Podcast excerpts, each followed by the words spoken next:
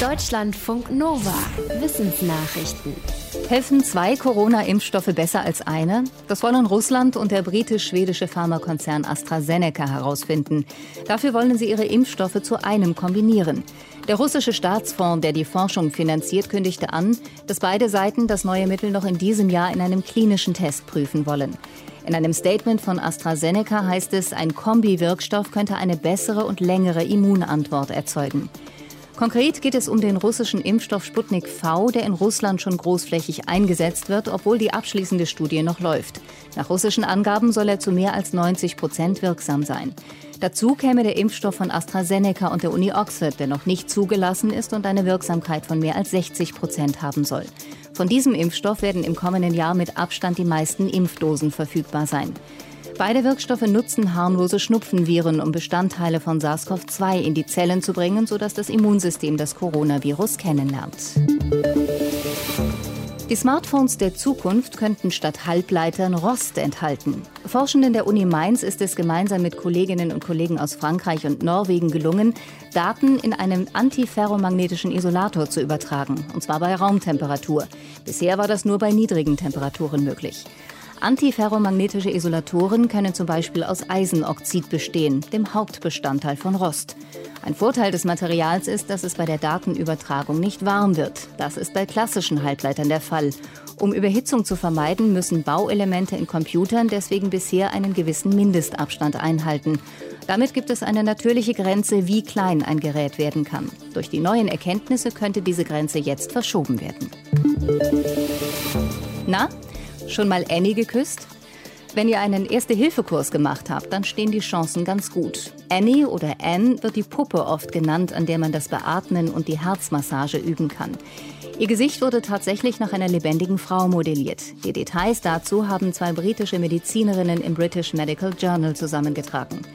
Demnach hat der erste Puppenhersteller seine Puppen nach dem Vorbild einer jungen Frau gestaltet, die um 1900 in Paris tot in der Seine gefunden wurde.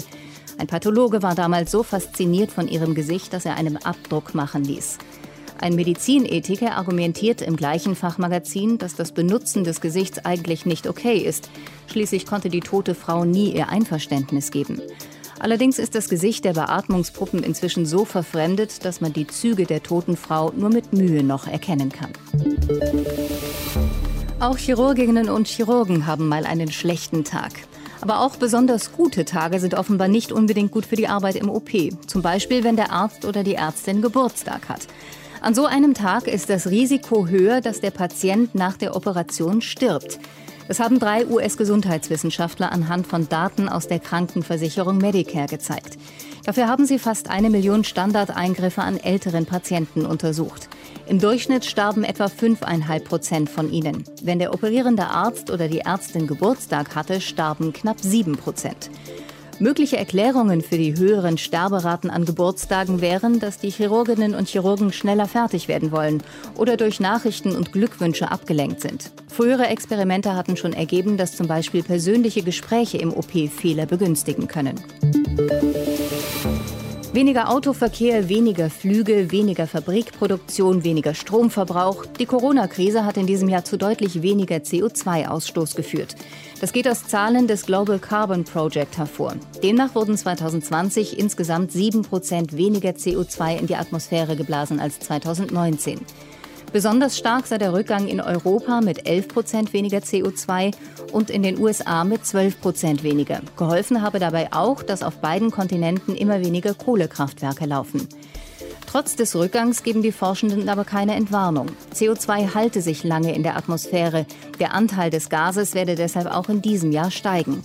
Und wenn die Konjunkturprogramme zur Wiederbelebung der Wirtschaft nicht klimafreundlich seien, dann würden die Emissionen in den nächsten Jahren sprunghaft ansteigen.